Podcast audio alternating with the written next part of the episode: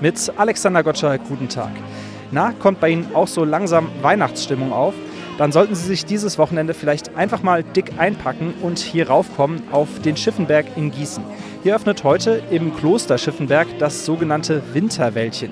Das ist eine Art Mini-Weihnachtsmarkt mit allem, was so dazugehört: Glühwein, Lebkuchen, Eintopf, und alle anderen Leckereien, die glücklich machen.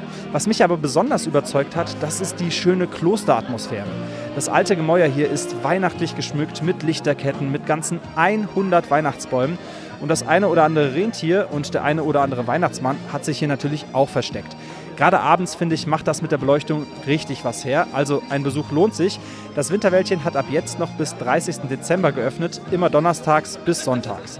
So, jetzt erstmal genug mit Weihnachten. Dick eingepackt bleiben sollten wir aber trotzdem, denn jetzt geht's, zumindest gedanklich, in die Eishalle nach Bad Nauheim.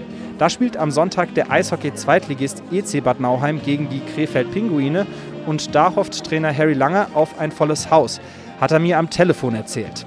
Ja, es ist das erste Heimspiel nach der Pause weil jeder kann die Tabelle lesen, da geht es um wirklich Kleinigkeiten und wenn wir dann äh, den sechsten Mann hinter uns haben, hilft es der Mannschaft natürlich ungemein. Ja, wir müssen zusammenhalten und ich hoffe, dass äh, sehr viele Fans kommen Also, vielleicht sieht man sich ja in der Fernkurve oder im Schiffenberger Winterwäldchen.